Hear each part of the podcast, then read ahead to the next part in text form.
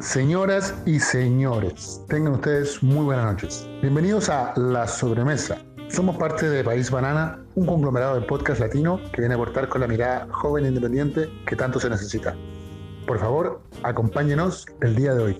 Muy buenas noches, comensales. Me acompañan, al igual que cada edición, los señores Felipe y Víctor.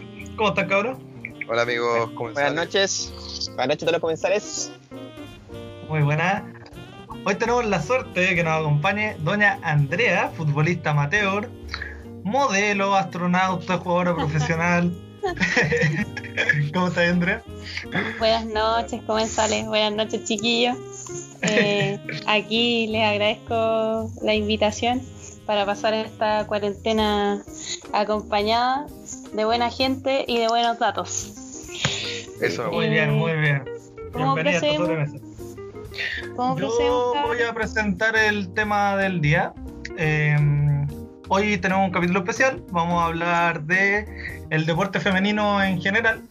Y como siempre vamos a revisar distintos aspectos, cinco en total, eh, sobre el fútbol femenino. En principio vamos a hablar de cómo ha evolucionado, cómo ha- se ha integrado la noción del deporte femenino. Muy, muy bien que lo haya hecho. Y para eso la Andrea nos va a contar bien de la experiencia local, de cómo el fútbol femenino se fue arraigando. Andrea. Eh, sí. Eh, bueno, chicos, les voy a contar una breve historia sobre el- la evolución del fútbol femenino chileno. Empezó como en la década de los 80, eh, se- a través de un tipo de organización para fomentar eh, una, la primera Copa Mundial Femenina del 91 y a fines de los 80 como nosotros no teníamos una selección se convocó como un llamado público a 400 mujeres que fueron las que llegaron.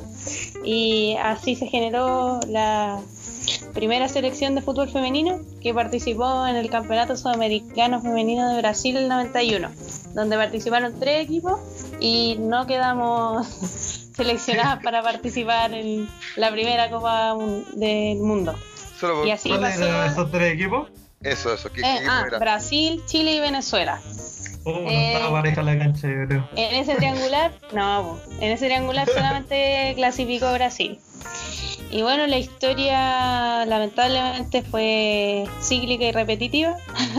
Eh, el 95, el 98, el 2003, eh, el 2006. Bueno, durante todas estas fechas también se fueron integrando más equipos, más países, eh, entre ellos Uruguay, Colombia, Ecuador, Argentina, eh, Perú, hasta, bueno, eh, hubo un hito fundamental para el fútbol femenino chileno el año 2010, eh, que la, la selección sub-15 ga- se llevó el oro en los Juegos Olímpicos. Lamentablemente eh, de esas jugadoras no, no vemos a ninguna en la selección en la actualidad, pero más adelante vamos a volver a tocar ese tema. Mm, sí, es Y- que es interesante. Es muy fuerte interesante. cómo se ha desarrollado. Sí. Exactamente, porque no es lo mismo que pasó con la generación dorada Claro, en el fútbol masculino. claro. Y bueno, eh, bueno, más que nada, después el fútbol femenino pasó por una época oscura eh, cuando comenzó la presidencia de Jaude en la NFP. El, el pelado ojo, El que doctor. Pelado maldito. El pelado ladrón, que lamentablemente, como este tipazo, veía todo como un negocio, cortó la ala a todo aquello que no, no le rendía tanto crédito. Claro, lo que no da Y- tantas ganancias. Y dentro de esas colitas eh, fue que se cortó el, al fútbol femenino. Así que esa es como una época oscura. Eh, aunque de por sí, desde el año 2012 en adelante, 2000 entre el 2012 y el 2015, de a poquito se conformaron grupos intermedios como la CONFUF y la ANFU, que hago eh, de a poco y a través de eh, los movimientos feministas, bueno, movidas también eh, yendo a conversar con distintos representantes de la Cámara de Diputados y del Congreso Nacional que lograron que se empezaran a regular distintos tipos de beneficios para el fútbol femenino. No así las contrataciones propiamente tal, que comenzaron con Santiago Morón en el 2018, pero sí, por ejemplo, seguro médico, que antes eh, no había ni por si acaso. Es un mínimo, yo creo, el seguro Que es, médico. claro. A hacer una actividad riesgosa como es cualquier deporte, mínimo tener el seguro médico. Claro. Exactamente. Y finalmente, eh, el auge del fútbol femenino en nuestro país comenzó con el Mundial de Francia el año 2019. Ah, el. Y, claro, el año pasado. Y eh, de, de ahí en adelante, o más o menos a partir del 2018, fue que el gobierno empezó a destinar más fondos en- que con- a través del Ministerio del Deporte al fútbol femenino chileno. ¿Y ha equiparado un poco la cancha? ¿Qué opináis? O sea, claramente no está equiparado al fútbol masculino, lamentablemente, pero ¿han servido estos esfuerzos del gobierno? Mm, a patitas de gnomo. Sea, eh, han sido pasitos muy, muy cortos en comparación a la explosividad o a la tendencia que tiene explosiva de subir el fútbol masculino. Me refiero a los sueldos de sobre todo. Sí, pues, Eh, exponencial.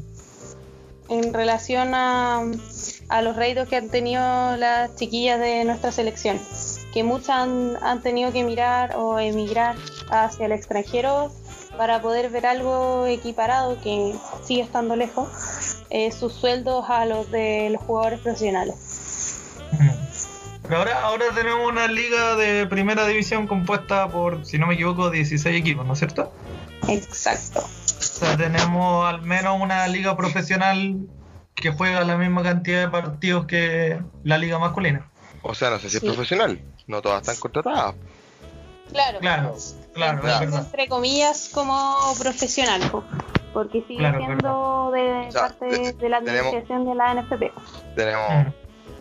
Algo mencionado la, la Andri del- lo, de lo precario que es el, el ambiente laboral dentro de- del fútbol femenino. Es que sin contrato es muy difícil asegurar los derechos de los jugadores, de las jugadoras, perdón. Entonces, Igual, si yo creo que hay que Santiago partir de la Morning, base, mm, partimos de la base de que hay una obligación para el fútbol masculino de crear una filial femenina para participar en torneos internacionales. Entonces, lo- los clubes se ven obligados a- de clubes. de clubes sí se ven obligados a crear sus filiales femeninas, más que nada para participar en estas copas que dan mucho, mucho dinero, dinero que en Chile no, se recibe mucho, no, no, no contamos con en este caso el fondo de cuenta en países como Brasil o Argentina, y es una obligación que tienen casi una carga crear estas filial femeninas. Tanto, ahí yo creo que se refleja por qué las chiquillas no tienen contrato, salvo todos equipos creo que son Colo Colo y Santiago Morning, que de por sí aparte son los equipos más ganadores de, la, de las copas, de la copa de la primera edición. Claro. El problema está en que, si bien esas medidas de forzar a los equipos a hacer cosas a veces funcionan, tenemos de primera fuente esto de los minutos que se les obliga a jugar a los juveniles en el fútbol masculino y que no ha dado ningún rédito en lo que podamos decir cantera de los equipos, lo que podamos decir recambio. Los pendejos juegan los últimos 10 minutos y por obligación.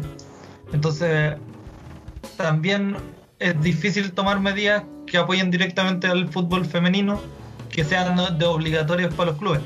Lo que sí yo veo es, es harto interés de las jugadoras. Eh, muchas, muchas amigas, gente conocida está jugando fútbol, está descubriendo también sus ganas de jugar al fútbol. Entonces, si, si hay un interés, también debería haber una oferta institucional acorde, creo yo. Claro. De todas Y eso es lo que falta. Y eso es lo que falta. Falta que la institucionalidad se ponga de frente sobre esto y, lo- como decíamos, los contratos parte fundamental. Igual yo creo que se masifica el fútbol femenino porque ya se se rompe el estigma de que el fútbol es de hombres.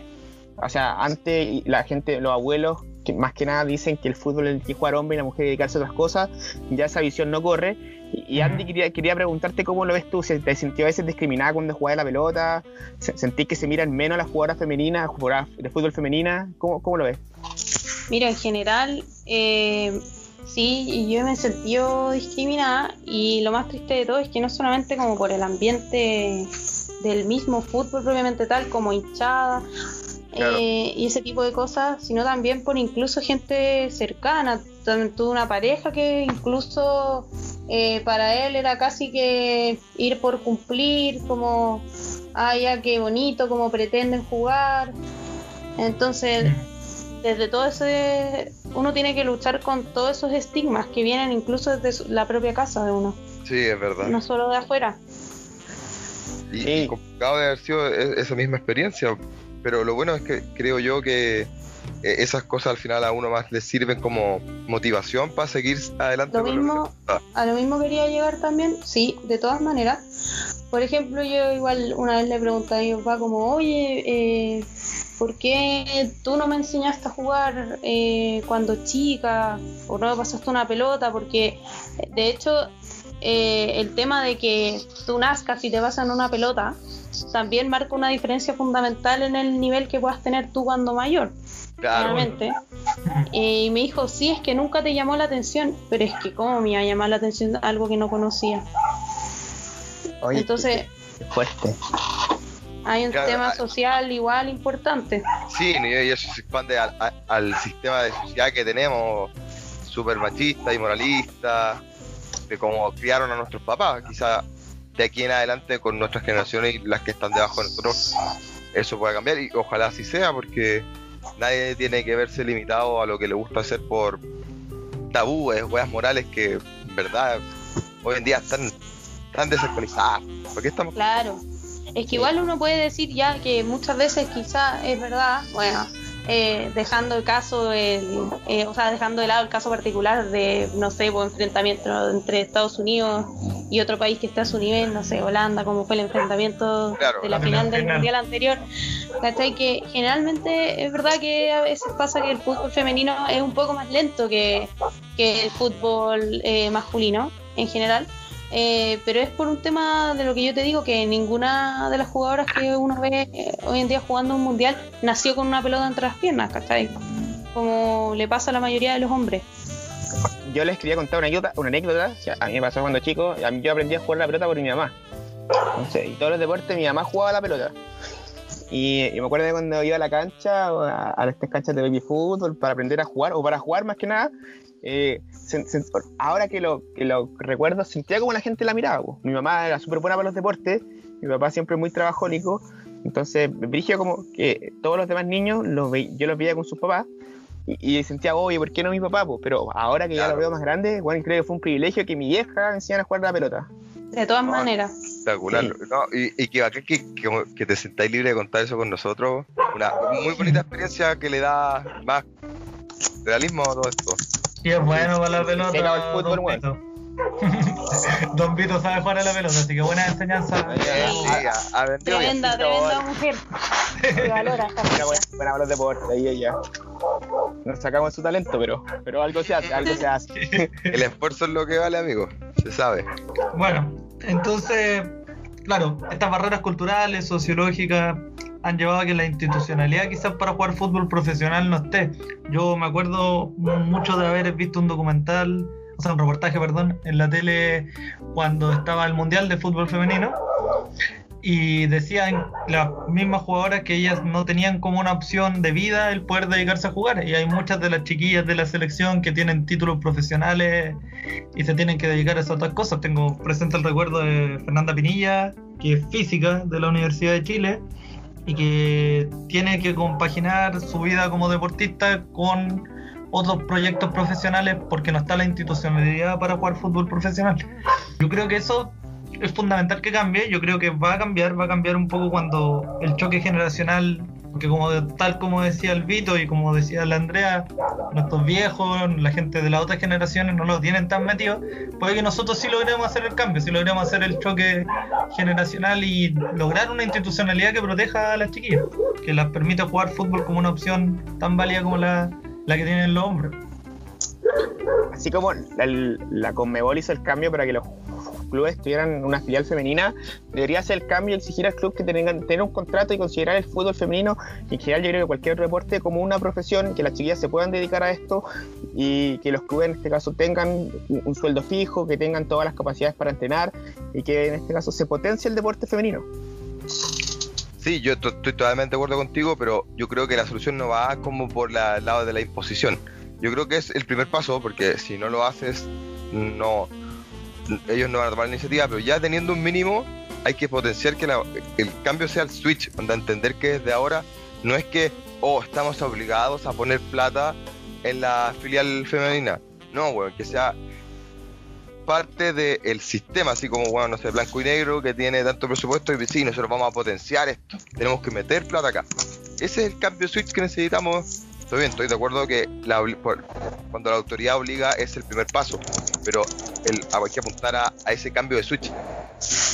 Y que quizás la obligación tiene que ser más concreta, pues, como decía el Vito, o sea, una obligación no solo de tener una filial em, femenina, sino que tener las contratadas las chiquillas si no, no se puede jugar Libertadores. O sea, si les ponía esa carga encima a los clubes, van a tener que acatar porque. Entiendo, ah, estoy de acuerdo, pero mi, punto es que es más allá que solo que la autoridad intervenga.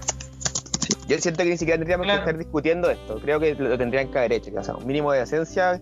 Si queréis tener una filial de fútbol femenino, bueno, financiar a las chillas para que jueguen. Más que tú para cumplir la obligación de jugar Libertadores en tu, en tu club masculino. Eso es lo que yo digo. Eso es lo que digo claro, porque si no lo ven como un costo nomás, no como una inversión. Y eso es un problema. Pero bueno, saliendo un poco de, la institucionalidad de primera división y todo eso, eh, lo que yo decía es que he visto, he visto un boom del fútbol amateur. Eh, muchas amigas mías están jugando sus ligas, están, están juntándose con más amigas, se pueden armar equipos en la universidad y todo eso le da otro resurgimiento al, al fútbol. Y ahí Andrea nos puede contar, gran futbolista amateur. Eh, bueno, en general, en mi vida empecé a jugar fútbol el año 2010 por mi colegio, que llegamos a segundo lugar en la Copa Regional. Después me distancié del fútbol por un tema de que justo el año siguiente no, no había profesor, entonces no se pudo rendir el taller de fútbol.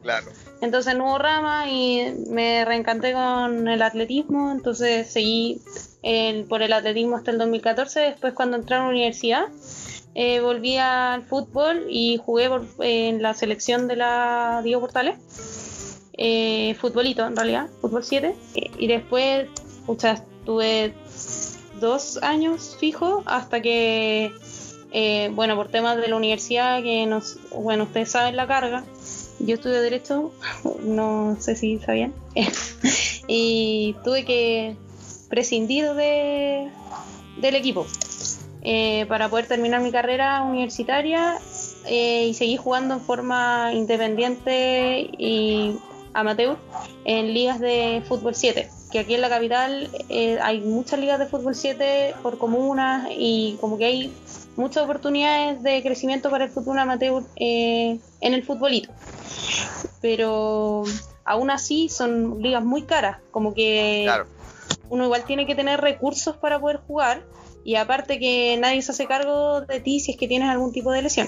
A finales del año pasado me, llegó una invitación a formar parte de un nuevo club femenino eh, emergente que se llama Neuen eh, de Lormida. Y bueno, eh, la dirigencia son ex excelentes, un 7, se movieron súper rápido en muy poco tiempo para lograr la personalidad jurídica y poder eh, optar a los beneficios que da la comuna de Peñalolén. Bueno, eso, y en la actualidad soy jugadora ANFA, federada. ¿Qué significa ser jugadora ANFA? Para los que no saben. Ah, la ANFA es como, a ver, ¿cómo, así, cómo lo puedo decir? La antesala a, a la NFP, que es el profesionalismo. Esta es la Asociación Nacional de Fútbol Amateur. Eh, y bueno, en general, supuestamente, según mi entrenador, eh, se tiene la intención de que eh, los clubes que se encuentran en ANFA en la actualidad constituyan una tercera división dentro del fútbol femenino, porque ahora en la actualidad solamente existe la primera división y la primera B que eso creo que no les había dicho. Y ahí están los clubes de Barnechea, Deportes Melipilla, O'Higgins, San Luis, Unión Española, La Calera y San Felipe. Gran equipo Melipilla.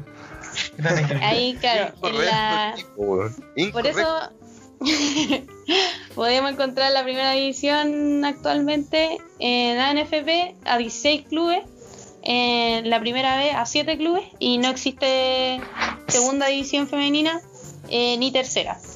La idea es, eh, al parecer, que la primera vez se transforme en la segunda división y que ANFA, los equipos que están en ANFA, se conviertan en una tercera división.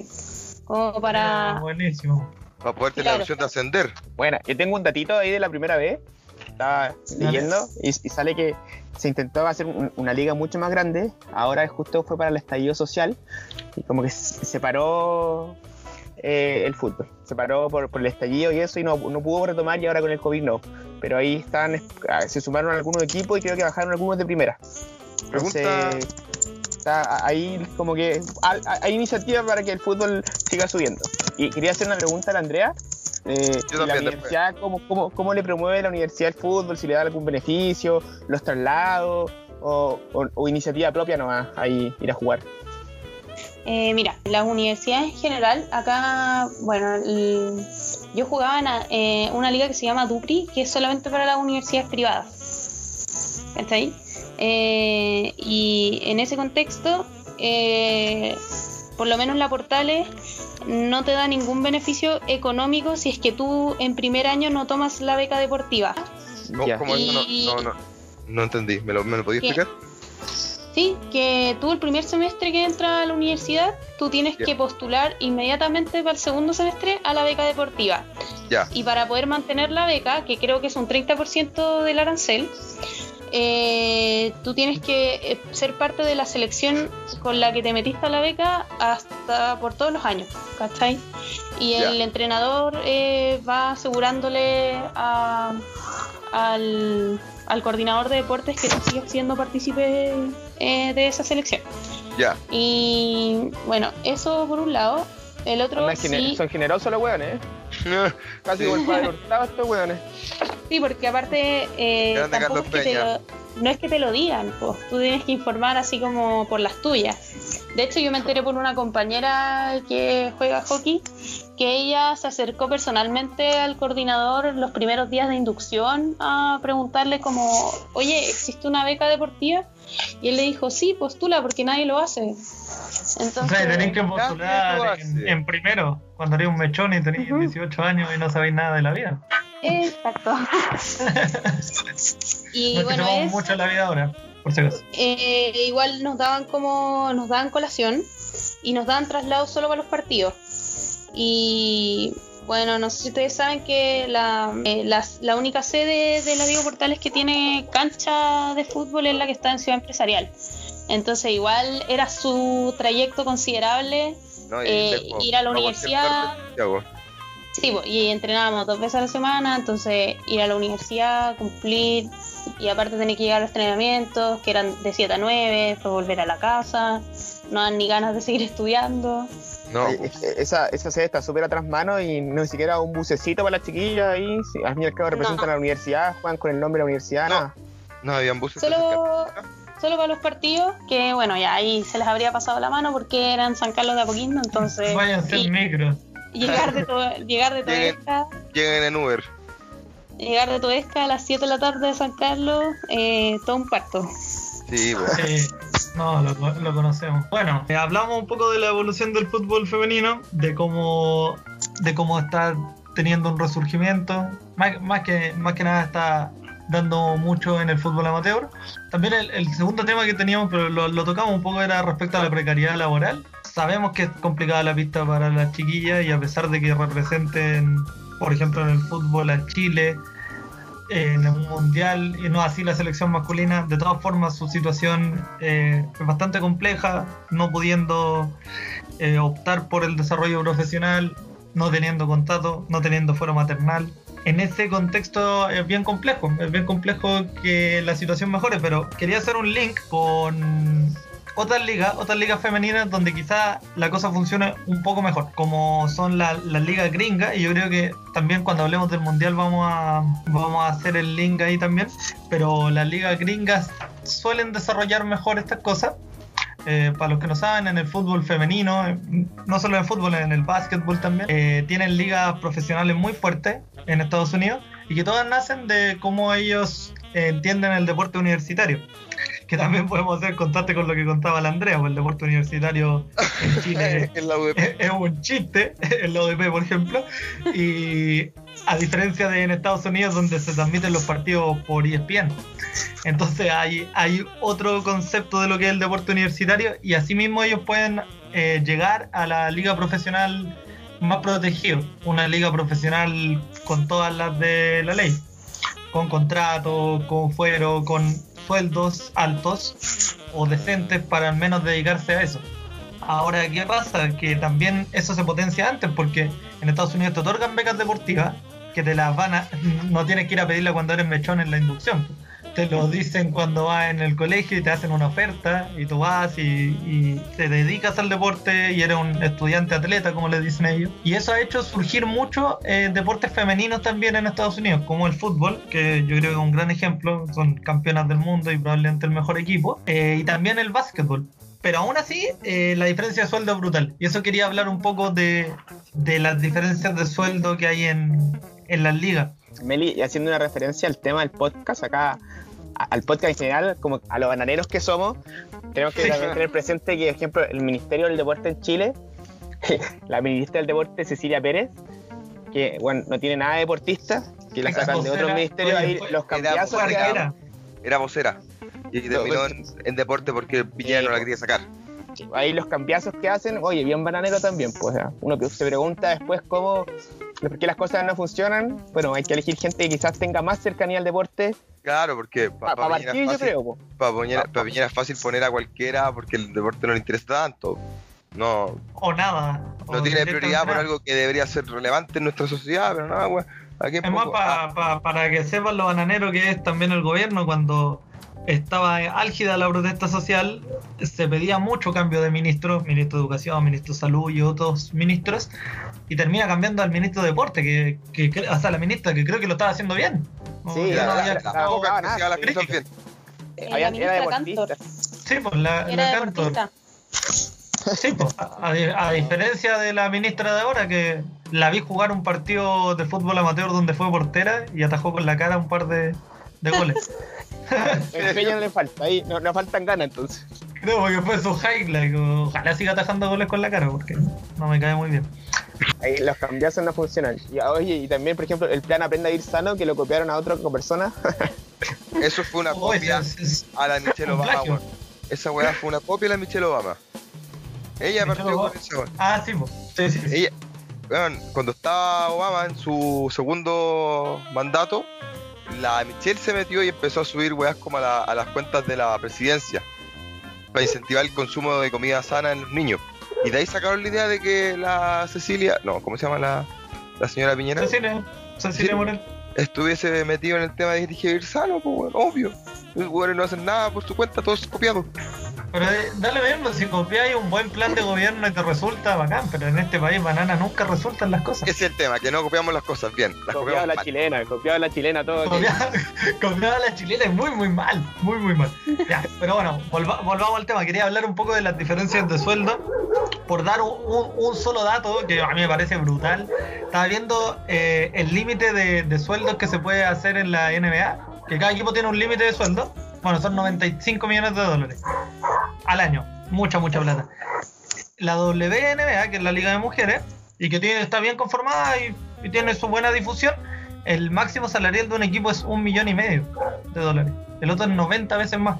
Yo creo que no, no Es sabía el dato exacto, pero me dejó sorprendido, muy, muy Es sorprendido. absurdo. O sea, estamos hablando de que ya la WNBA puede tener mejores condiciones, pero aún así vemos que la brecha salarial es gigante.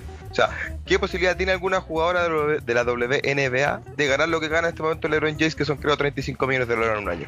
Imposible, porque yo- LeBron James gana al año lo que gana toda la liga de, de mujeres. Algo, algo así debe ser la proporción. No, notable. No sé otro- si conocen otros casos, por ejemplo, me acuerdo del de Tiana Endler, pero no tengo el dato fresco. Sí, no, pero el mismo fútbol, por ejemplo, estaba leyendo que Messi ganaba 112 millones de euros al año y Sí. Morgan gana 400 Alex mil euros al año. Sí, Alex Morgan son 274 veces menos que lo que gana Messi. Sabiendo que la figura de Alex Morgan, que es como la futbolista casi del momento, con su embarazo, eh, de la futbolista ¿Verdad? en este caso, eh, que, que más llevan en ESPN, por ejemplo, que tiene hartas fotos en, en la revista ESPN, es como la futbolista más conocida. Eso, la cara Sí, más visible del fútbol femenino. Yo diría Sí, que no. es la Megan, para mí es la Megan Rapinoe, más que Sí, la Alex Morgan. Pero Alex Morgan yo creo que esa Yo creo que, yo creo, yo creo que Alex Morgan es mejor como técnicamente, pero más conocida y es como la cara más visible porque es la más mediática es Megan Rapid. Sí, yo creo, pero, pero, pero Creo la yo. Alex Morgan siempre la, la tenían como, aparte se ve como una sex symbol. Claro. no, suena mal, Mm. pero siempre se ha visto como a Alex Morgan, que es muy bonita, tiene unos rasgos femeninos, bueno, es preciosa. Y aparte es talentosa para el fútbol. Entonces, siempre ha estado como en la primera liga. Ju- creo que jugó en Europa, no en muchos equipos, pero siempre ha jugado en la liga estadounidense, que es una muy buena liga. Pero siempre, por ejemplo, era más visible. Y, y la Megan Rapinoe eh, se hace visible pues, también por las polémicas con Trump. Eh, una muy Claro, buena sí. jugadora, nada que decir. Sí. Las dos son excelentes jugadoras. Y, y por eso ahora estaba más en la palestra. pues, cuando el, Sí. le- la- el tema de salud después del mundial, todo esto. Yo quería dar el dato que mencionó recién el Bastián, solo por corroborar, y lo habíamos hablado en un momento. El traspaso de la Tiane del Valencia al PSG fue por 30.000 euros y es uno de los top en la historia del fútbol femenino, según, es- según el gráfico. Está dentro Ajá. del top 10, o sea, estamos hablando que 30.000 euros, lo que probablemente gana Paredes en Colo Colo en este momento. Ha- Hablamos de los Wow. traspasos en, en podcast anteriores. ¿Se acuerdan que fueron 2 millones y medio de dólares por Bosellur? Claro, Sí, Ah, pues, son sí, me 30.000. acuerdo. ese- eh, ahí están los dos, pues del fútbol chileno, tanto como de hombre ni corre ya, pues. Vos- pero no, y lo, lo peor es que No bueno, nada, no, a ver, eh, eh, pre- precisemos, el, el traspaso más caro es Vargas al Napoli. Ah, no, sí, pero me refiero, Son dentro del 15 fútbol chileno incluso es mucho más caro que lo que se Eso, traspasó eh, eh, en el eso fútbol lo extranjero. Eso es lo que quiere decir, que claro, Bosellur pasó del Colo a la U, misma liga, la Tiane pasó del Valencia al PSG, que es uno de los mejores equipos del mundo a nivel femenino. O sea, e- esa es la, la relación que hay que hacer, para que se vea la, el despro- el- la- la desproporción clara. Oye, fuerte. El dato crudo de Aguirre, fuerte. el dato crudo. Es que es fuerte cuando uno va a lo frío de los números y darse cuenta de este nivel de diferencias siderales. Me gusta Yo creo que sí. los números. Yo creo que si los futbolistas masculinos tampoco tienen opción de, no sé, abogar por igualar los salarios o por intentar presionar a los clubes para que haya algo más de equidad, es bien difícil que, que se solucione porque la diferencia de verdad es mucha en sueldo. Claro, claro, o sea, habría que tener una campaña fuerte desde la parte de, de masculina del club, pero no solo el club, sino como de la, de la profesión, en hinchar para que la cosa cambie. Pero yo creo que tampoco van a querer pues, ganar menos. Claro. O sea, Sí, porque ese es el tema, nadie quiere ganar menos. no veo a Messi diciendo voy a resignar el el 80% de mi sueldo. Sí, pues le puede faltar para comer seguro weón, pues. no, no, sí, uno que está forrado, está forrado. Pero yo creo que entre más tenéis, menos queréis soltar. Así son los buenos cagados. ¿Para qué estamos con cosas? Sí. Sí, No me acuerdo. es- ¿Se, se acuerdan del Mundial Femenino? No me acuerdo quién fue que dijo las declaraciones que él eh, encontraba razonable que las mujeres ganaran menos porque por temas de anuncio y que al hombre le pagan los Ah, anuncios. Me No me acuerdo de eso, me acuerdo de eso. Y hizo un Entonces- ejemplo con la venta de camisetas. Eso me acuerdo firme. Entonces, a partir desde la base que hay que darle más pantalla al fútbol femenino, igual- igualemos las cosas, pues. Claro, claro. O sea, Tanto criticamos, bueno, eh, equipos grandes en Europa podrían, tienen canales de- para el fútbol masculino, podrían dar la mitad de fútbol femenino porque también es muy bueno el, el nivel que hay. Lo vimos en el último mundial, no sé, ¿se Eso. acuerdan? Eso. Yo, yo, creo- yo vi, vi mucho el cambio ahí, vi, vi- vi mucho el cambio en el mundial porque creo que se le dio mayor visibilidad comunicacional. Sí. Quizás en Chile fue por el hecho de que, de que íbamos de al que mundial. clasificamos, pero, pero yo lo digo a nivel a nivel mundial. No, no sé, yo, yo vi gran cantidad de los partidos, sobre todo los de Chile, eh, y, y creo que el, el nivel deportivo era, era muy bueno. No sé si recuerdan algún partido o algo. Aún así, igual creo que es necesario acotar que también eh, se le dio más tribuna y más visibilidad al fútbol femenino eh, cuando fue el mundial, debido a que también eh, la categoría masculina no clasificó. Buen punto. No, Buen punto. punto. Ahora, igual eran en años distintos, pero claro. Igual, y ahí está el morbo, ¿ah? De, de todo el tema, de la, la generación dorada, pues, weón. No, No, ya hace poco se pelearon por los premios los hombres y ahora claro. bueno, ¿cómo, y- cómo son los premios para las mujeres que nos van a representar al mundial? Entonces, ¿qué tan fueron? No tengo el dato, pero ¿cómo fueron? po? Bravo no le quería pagar a los que no jugaron. ¿Cómo serán los premios de acá? ¿Cu- ¿Cuánto se reparten? ¿Cómo se pagará? Oye, Andrea, una, una pregunta, ¿cómo viste tú el, el mundial? ¿Lo viste amiga? ¿Te juntaste? ¿Ahí Lo seguiste? vi, lo vi sola. en mi casa. Ah, Qué triste. qué. Ah, pero bien, bien. No, bien. pero. ¿Sabéis qué? Lo grité. eh, debo admitir que igual lloré, no solamente de orgullo, de, sino que de pena cuando nos descalificaron. Oh, que Ah, ese el partido, El ese partido de fue la horrible. Pancha Lara, el No que salió. salió de la Pancha Lara. No salió nada, bueno, no salió nada. Eh, fue triste, pero me seguí sintiendo orgullosa. De hecho, ese mismo día yo también tenía partido eh, a una muchísimo menor escala. Ah, pero Igual, eh, igual, eh, el, el fútbol igual. El fútbol el igual. fútbol igual, me sentí súper orgullosa.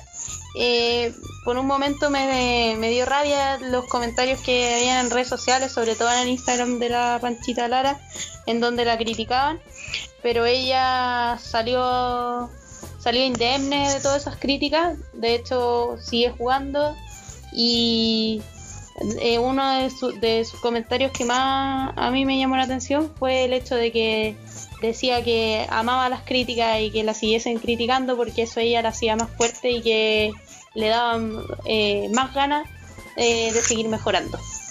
Esa actitud muy bacán. La gente que tiene esa actitud y que se, se nota honesta, a mí me, me gusta mucho. Eh, no, yo, yo solo quería acotar respecto a lo que estaba hablando la, Andrea de, de- cómo lo trataron después de perderse el penal. O sea, no olvidemos también que eso, eh, el chileno es chaquetero de por sí, onda. Tenemos el caso de Caselli que hasta el día de hoy lo vean por perderse un penal. Entonces, el fútbol femenino que todavía no está tan metido, típico weón hater que ya, ok, voy a ver la weá, ay, se perdió el penal, pero esta weá perdí. Entonces, weón, no nos olvidemos los chaqueteros que somos, weón. País banano. Sí, de, de todas maneras, pero me gustó mucho la, la actitud que, No, tuvo la Pancha Lara, sobre todo de que no fue el día de mañana a tatuarse el palo en la en el cuerpo, ¿cachai? Oh, qué ¿Me buena. entendí? Buena, buena, sí, buena. Eh, hay, hay que tomar o la sea- pelota y patear el final. Hay que estar ahí, Y- minuto 80, 80 y algo. Y, Bueno, hay que tomar el pedal. pedal. y, y, y no, no nos vayamos tan lejos, es el primer mundial que juegan. No, o sea, nunca Chile había jugado un mundial en el sector femenino y llegaron por primera vez. No, no es fácil. Hay, Y, oye, lo hicieron bien, si jugaron contra dos potencias que ni, ni comparables, como fue Suecia y Estados Estados Unidos No nos podemos comparar con ellos todavía, esperemos que pronto sí. Pero, bueno, dieron cara. Las Es chiquillas dieron cara. sorprendente la, la mala cueva de Chile como selección absoluta, mujeres y hombres, la mala cueva en los sorteos, weón. sí, no, eso ya es otro tema, porque siempre nos toca Brasil o Argentina o un buen bueno de afuera. o Estados Unidos en el caso de las mujeres. Por Sí, eso, pues ah, Estados Unidos que potencia Nos tocó con Holanda y, Y España. España. en un Sí. mundial, después de que habían jugado la final. Acá a las chiquillas les toca con Estados Unidos que venía de ganar un mundial y lo ganó de nuevo. Claro, Suecia, y- y lo Suecia que había eliminado a Estados Unidos en los Juegos Olímpicos anteriores, que fueron en Claro. Río, Suecia lo había eliminado en penales a Estados Unidos. Entonces, y, y llegó a semis, si no me equivoco, ¿no? Sí, Suecia estuvo en llegó, jugó el tercer y cuarto lugar. pues. Sí, pues. Creo que lo perdió con Inglaterra, si no me equivoco. Sí, creo que llegó guard- Fra- ¿Francia? No, no, no sé, me acuerdo. No me acuerdo. Sí. No me acuerdo. Yo no sé, yo tenía el fixture acá. Sí, ganó, le ganó 2-1 a Inglaterra el tercer lugar. Ah, buena. A Inglaterra quedó cuarto en ambos mundiales. También, otro buen dato. Inglaterra fue cuarto en ambos mundiales. No, pero, pero como espectáculo también el mundial femenino estuvo bueno. De- Sí. Me acuerdo de haber, de haber visto la inauguración, de haber, de haber seguido otros partidos, que hubieron hartos partidos buenos. Me acuerdo, me acuerdo de, de partidos con muchos goles también, el subempate a tres. No, Sí, a mí, yo me acuerdo con el partido de Estados Unidos-Francia, que eran las locales, bueno, partidazo. Y, no, y con Ya. 70.000 Con Amal- personas en el Parc de Prince. El, así Sí. creo que se llama el estadio del PSG. Amadín se llamaba la capitán, también jugadoraza, Francia de buen, buen equipo. No, súper. Igual yo creo que el Mundial eh, marcó un hito que cayó hartas bocas. Tuvo harta Sí, pantalla, no, cayó Sí, boca. sí. a todos los que decían que las mujeres en el fútbol les les tenía mucho menos nivel, no, se notó que jugaban bueno, prácticamente igual que un hombre, a, a pesar de todo, de tener mucho menos recursos. Bueno, Claro, o sea, eh, con una cancha de Andy pareja, en, y, y no solo pasa que la, no es que Estados Unidos sea la panacea y todo sea perfecto, ya no, es lo mismo, solo que con muchas mejores condiciones. Claro. Claro. Y, y, Claro. demo- y demuestran que aún así logran tener un nivel de competitividad muy alto. Piensan igual o dimensionan el paso que se dio de la época oscura que les mencioné antes, que las chiquillas ocupaban el uniforme reciclado de la selección masculina a tener sus propios uniformes para poder ir al mundial. Esa Oye, y, y ese pelado ahí de vacaciones en Miami. pelado Exactamente. perdón la expresión. Pero no, eh, eh, ese compadre lleva tres años paseándose por Miami, weón. Es un delincuente ese sujeto. Ah, Ese pelado está en, en nuestra lista de pelados indeseables, weón. sí. El doctor Sergio Jadwe.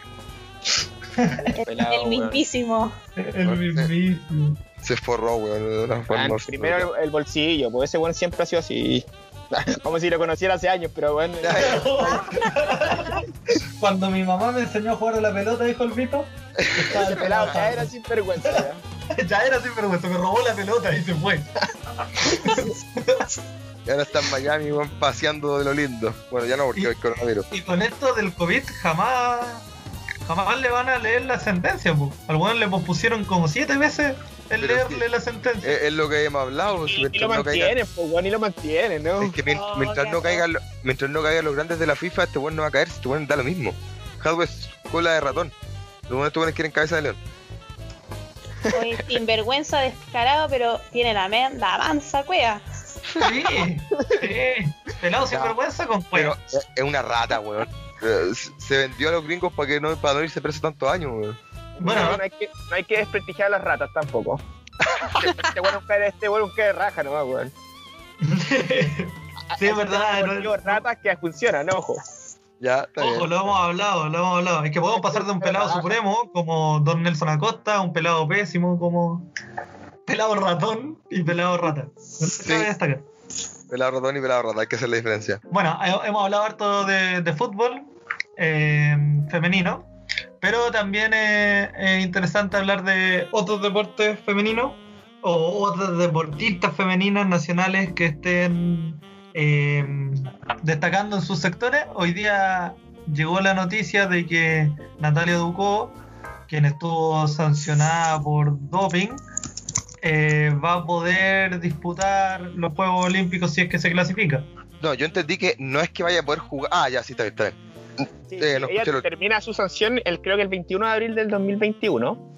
Y tiene como dos, tres meses para hacer la marca mínima para poder participar. Exacto. Entonces, tiene la opción ahora de jugar la, jugarse la clasificación. Claro, o sea, va a poder. a, sí, a propios.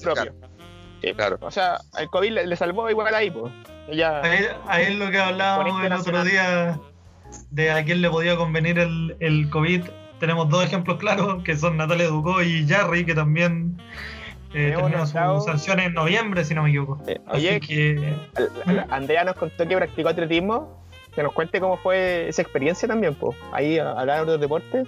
claro, Claro, claro. sí, Eh, practiqué atletismo desde el año 2011 al 2014 y al contrario de lo que me pasó eh, con el fútbol, sentía que igual estaba en más igualdad de condiciones con mis compañeros. Eh, nos entrenaban con el mismo tipo de detalle, o sea, como que estaban pendientes de la misma forma de cada uno de nosotros y en las mismas categorías. En ese sentido yo no me sentí como discriminada probablemente tal como en el fútbol. Como que se destinaban los mismos fondos, teníamos las mismas cosas y eso ocupaba las mismas instalaciones. Ya, en ese momento era como. Se, se había inaugurado como una especie de CAR. No sé si ubican el CAR. Sí, el centro de alto rendimiento. Sí, allá se llama Centro de Entrenamiento Regional.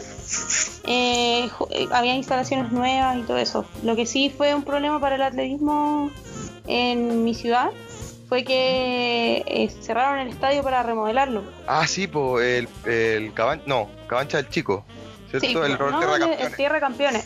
Sí, pues Lo verdad. cerraron para remodelarlo y para la Copa América, ¿no? No, lo inauguraron hace poco. Quedó hace muy poco, Quedó el año pasado. finísimo. eh, ¿no? Ah, verdad, verdad, verdad, verdad. No, de hecho, en enero creo que lo Sí, inauguraron. sí, sí, fue hace nada, sí, quedó bacán. Ya he visto No, cero es fútbol. hermoso y el tema es que hay un, o sea, un amigo mío con el de los que con el que entrenaba que se llama Álvaro Cortés, que tiene tres récords de Chile, eh, lo dejaron sin estadio para poder seguir entrenando. No Y las competencias regionales, no sabes dónde se hacían, no, se eliminaron. nada. Eh, no, tuvieron, tenían que viajar a Arica para poder competir. Claro, entrenar. Ah, sí. o Ahí la, Antofa. la- la solución es banana. Claro, de Nuevamente. hecho, dentro de las soluciones bananas del día, ah, eh, hicieron en la, co- en la costanera, en la avenida, eh, una parte como para trotar con el material de la pista atlética. Ay, Ah, chilito, ay, no. chilito. Hemos tenido varios ejemplos en este podcast del día de hoy de cómo acá solucionamos literalmente cosas banana. Banana, banana. espérate, espérate. A propósito de, de, de atletismo y todo, ¿alguien sabe en qué está Lacey Jiménez? Yo de ella hace mucho tiempo y no sé mucho. Se casó. ¿Sí? Y el, el dato farandulero, está casada, se casó, creo, la hice. Oh my god. El Wow. alma farandulero. Porque ella era como la gran sí. promesa del atletismo chileno en los últimos años, pero creo que ella. No sé, no, No, sé cómo le fue, no- pero entiendo que no fue tan exitosa como todos esperaban, no sé, pregunto. Claro, no tuvo una participación tan sobresaliente. Eh, es, velo- es velocista ella y Sí. nunca pasó como las fases, eh, las primeras clasificatorias. Claro, claro. Y la Crystal Courage es lo Sí. que se me viene a la memoria como gran deportista femenina nacional. Bueno, dato, yo era eh, pequeño dato, yo la, no, no la conocí, la vi de lejos en Temuco porque un compañero mío del colegio también era Cobrich y eran primos. Así que en Mm. algún momento la vi. Pero yo creo que ella es de las exponentes más grandes que tiene el deporte nacional. Onda. Pero ella, pero ella en su marca no es olímpica, ese es su problema. Creo que los 10.000 creo que es su marca, No, agua, agua no, abierta. no, hay una marca en 800 creo. No, no, no, sí, ella, ella larga, di- la Crystal compite en larga distancia y, la- y su marca fuerte no es olímpica. A ver, búscate el datito, búscate el datito, salgamos de la duda. No, hace que Sí, un ratito yo me lo sé por rey. Está bien, está bien, me gusta ¿Están eso. compitiendo los, los estadísticos acá? No, no, no, yo No, yo- yo- feliz, feliz de Voy complementar. por la, todo voy por la que- farándula, el farandulero. Pero yo creo que, claro, sí, no podemos no mencionar, al menos para mí, que creo que es de las que ha tenido mejor carrera. ¿Cuántos fueron Juegos Olímpicos clasi- clasificó seguidos? ¿Tres? ¿Cuatro? ¿Una cosa así? Sí, pero yo, mira, ella compite de 800, de 800 y 1500, pero sus fuertes son los 10.000. O sea, Yo sabía eso. Claro, claro. No es una distancia olímpica. Por ejemplo, No, pero igual eh. tenemos otras deportistas chilenas. Por ejemplo, la María Valdés, que sacó oro en los Panamericanos. Que la- levanta peso en alterofilia. Ya. Igual ella está entrenando full para los Juegos Olímpicos. Ojalá clasificar. Tenemos, por ejemplo, a deportista chilena, la Vale Toro. Salió el año pasado campeona mundial sub-20 de karate, que se participó aquí en Chile. Que y también está buscando su clasificación. mundial de karate yo, ¿por qué no supe? Fue campeona mundial de karate sub-20. Está, que supe que sí. Sí, sí, yo, la Vale Toro. no, yo eso lo había escuchado, lo había escuchado. No le dieron tanta difusión como, No, sí parece, pero porque sí, yo no sabía nada. O lo había escuchado. Eh, En Chile no se le da mucha difusión a otros deportes que no sea el fútbol. Sí, Claro, gran es problema verdad que nue- nuestra visión de deportes como fútbol, y fútbol, fútbol, mascul- fútbol masculino. porque ahora viendo la realidad de, de otros deportes y, Y de repente el tenis, y sería, y de repente, chiquillos, sí, Adelante, eh, por favor. quería eh, decirles como el dato duro del tema de los 100 metros planos, que es la prueba por la cual Isidora Jiménez es famosa. El Adelante, tema es que ella es actual poseedora del récord de Chile, eh, o sea, tiene el récord de Chile en 100 metros planos con 11,57 segundos, que fue el 2013. Pero el tema es que, es- eh, bueno, eso la posiciona eh, como una buena deportista, pero el tema es que compite con, no sé, mujeres que corren lo mismo en 10,71 segundos, porque fue la, la mujer más rápida del mundo en la prueba de 100 metros ¿Cuánto? planos el, en octubre del 2019. Caleta, casi. O sea, es que si la comparáis, sí, pues si la comparas es harta la diferencia. No, un segundo es mucho, un segundo es mucho. estamos hablando de una carrera que dura 10 segundos, o sea, el 10% de la carrera es valioso. Yo he escuchado que ella le, recomendaban pelear los 400 metros. Creo que hay buenos exponentes que son eh, de países europeos, lo que no se da mucho en el, la- en el velocismo, como en las, las pruebas más rápidas.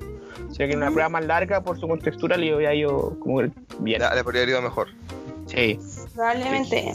Realmente los Jaime en la estadounidense por su contextura física son muy rápidos y ella como eh, por su característica le, le hubiera ido mejor en los 400 metros. Es verdad, nu- nunca se ve muchos europeos como compitiendo en, en lo que es 100 o 200 metros. Sí. No, no, no tan, no tan usual. Eh, bueno, ¿qué le- les quería decir? Eh, siempre hemos recomendado en los anteriores capítulos eh, algún documental o algo que ver respecto al tema o que esté in. En este momento yo solo tengo uno que lo recuerdo haber visto. No, no está en Netflix, creo, pero se llama Dare to Dream o Atrévete a Soñar. eh, que habla de cómo se construyó la institución del fútbol femenino de la selección nacional gringa de fútbol femenino. Y habla un poco también de lo que yo les decía del draft y de cómo de cómo se ordena el fútbol universitario femenino y cómo eso ayudó a que la selección tuviera buenos resultados en los últimos mundiales. A todo esto, y haciendo un link con un capítulo anterior, eh, el documental que yo le he anunciado de, de la NBA de, de Michael Jordan ya salió y está disponible en Netflix para que le echen una mirada. Eh, hay, hay- hay un, podcast eh, de este mismo conglomerado que se trata de la NBA y que ahí vamos a hablar más en concreto sobre ese documental, pero para los que sean fanáticos del básquet se los dejo ahí. Para ir cerrando, solo quería decir que eh, en un aspecto donde quizá se podría igualar o uno entendería pensar que es lógico de que se igualen la situación entre hombre y mujer es en los esports, en los deportes digitales. Y parece que tampoco es el, el caso. Yo tendería a pensar, y quizás estoy equivocado, que los mayores exponentes de deportes digitales también son hombres. No sé si alguien tiene un dato o alguna bajada sobre esto. Eh, yo de lo que poco sé es en casi todos lados, no sé si vieron hace poco, no me acuerdo el equipo, pero lo, quiero contar la noticia nomás. Eh, un equipo de eSports, eh, a dos de los integrantes del roster masculino los echaron por eh, burlas machistas en contra de sus propias compañeras del mismo equipo, pero en la- el equipo femenino. Ese era un equipo mixto. Ah, ya. Había No, no. Ya, no, no, eran, el equipo tenía su roster de femenino y roster masculino. Y dos de ellos lo sacaron por, eh, por este detalle. Y sí, normalmente los videojuegos también, yo diría que el 80% deben ser profesionales hombres. Un poco Pero, la... eh, En la liga de, de LOL de Rusia eh, hubo una partida que fue bien polémica porque hay un equipo solo de mujeres, tipo Ah, sí, sí. femenino, y, y se banearon. eh, el, el mejor equipo varió solo campeones support, que son campeones que se tildan o tienen el estigma que las mujeres solamente pueden jugar de support. Y ellos solo los banearon y, y después como que humillaron a las chicas jugando. Entonces igual bien feo. Ah, sí me Bien, acuerdo, bien sí, sí salió, sí salió. Bien, bien feo. Sí, sí, vi Eh, bueno, Han Yo salido mujeres jugadoras de, de LOL últimamente. Quería mencionar un dato, ahora cuando estaba hablando de la deportista chilena, que hay que mencionar sí o sí a Marlene Arens, que fue la, la jugadora, que fue en este caso la atleta que logró plata en los Juegos Olímpicos de Melbourne 1956. Y tengo entendido que es la única mujer que ha obtenido una medalla por Chile en los Juegos Olímpicos. Entonces, ahí hay que mencionarla, Wow. sí, adulta. Cáchate el datito que te sacaste, papá. Sí, yo sabía que en atletismo, y ahí me acordé, y ella plata sacó en Melbourne 56. Y plata. Bueno, buenísimo eh, logro. ¿Mm? Andy, So ¿cómo, le, le- cómo le va en los eSports a la Andy o no? Uf, no estoy ¿Aplica o no? Algo que juegues, Andrea, que quieras estoy conocer. una entendida en el tema, pero también juego LOL. Correcto, juego. Juego, League of Legends. juego las dos modalidades, mm, como normal y TFT. Oh, yo también juego TFT. Creo que podríamos darle también su espacio dentro del conglomerado a los esports. Vamos a pensarlo, todavía no está confirmado. Pero ahí podría volver Andrea, que aparte de, como dije, futbolista amateur, modelo, es también astronauta. Atleta, Es también atleta. ju- jugadora de LOL. No, y- y Eh, yo, yo lo último que, que quiero, y, y en realidad es como un pase para adelante, como de todo lo que hemos hablado, como cuál sería lo, lo que más te gustaría dejar en claro frente a todos los que nos, en algún momento nos escuchen. Eh, ¿En qué sentido? Como darle más tribuna o visibilidad al fútbol femenino. No sé, ¿qué, con, con qué, qué te gustaría tú como un último mensaje, como para ir dándole un cierre a todo esto? Eh, mucho más que nada eh, dirigido, eh, dos mensajes dirigidos tanto como a los chiquillos y a las chiquillas. A las que se quieran dedicar al fútbol femenino, que simplemente lo hagan, eh, que como toda cosa en la vida, la práctica es el maestro. y ser constante con los entrenamientos. No hay nada más lindo que el deporte, no hay nada más lindo que el fútbol, que el compañerismo y que lo sigan practicando. Y por otro lado a los chiquillos que alienten a sus cercanos que quieran participar o ser parte de, esta, de este lindo deporte que se, tran- se ha transformado en una iniciativa súper potente en general y que no las desalienten, que las animen, que las apoyen, que si es que, no sé, si llegan a ser padres o madres que, que se hagan cargo del hijo cuando ella tenga que ir a entrenar Mm. o cosas así, como que Variedad, igualdad. simplemente entreguen su, claro, el mismo y clásico discurso de igualdad que se da en todas las materias. Mm, y que es muy necesario tenerlo siempre presente, a pesar de que ahora está más normalizado y se entiende mayor sentido de la paridad, igual hay que recordarlo de vez en cuando. Eh, bueno, chiquillos, un gustazo tenerte, Andy. Eh, Gracias por la gran, invitación. gran, gran aporte. Esperamos tenerte de nuevo. Eh, probable que tengamos otro episodio eh, especial y puedes ser una invitada regular al programa. Espero te haya gustado la, la experiencia también. Gracias, Eh, chiquillos. Y en los chiquillos, del Astronauta después. o, o del modelaje, son, son las dos que se me quedaron fuera. Eh, bueno, chiquillos, eh, un gustazo compartir un día más con ustedes. Voy a. eh, estén pendientes en Spotify a los otros podcasts que no son la sobremesa, pero que son de nuestro mismo network y que también son interesantes. Y, y como les decía, todo se refiere a lo bananero que es este país y la perspectiva que se puede salir desde un país banana que se reconoce como tal. Eso, chiquillos, un gustazo. Que este estén muy bien. capítulo los Chao a todos los comensales que estén bien y espero nos vuelvan a escuchar en el nuevo capítulo.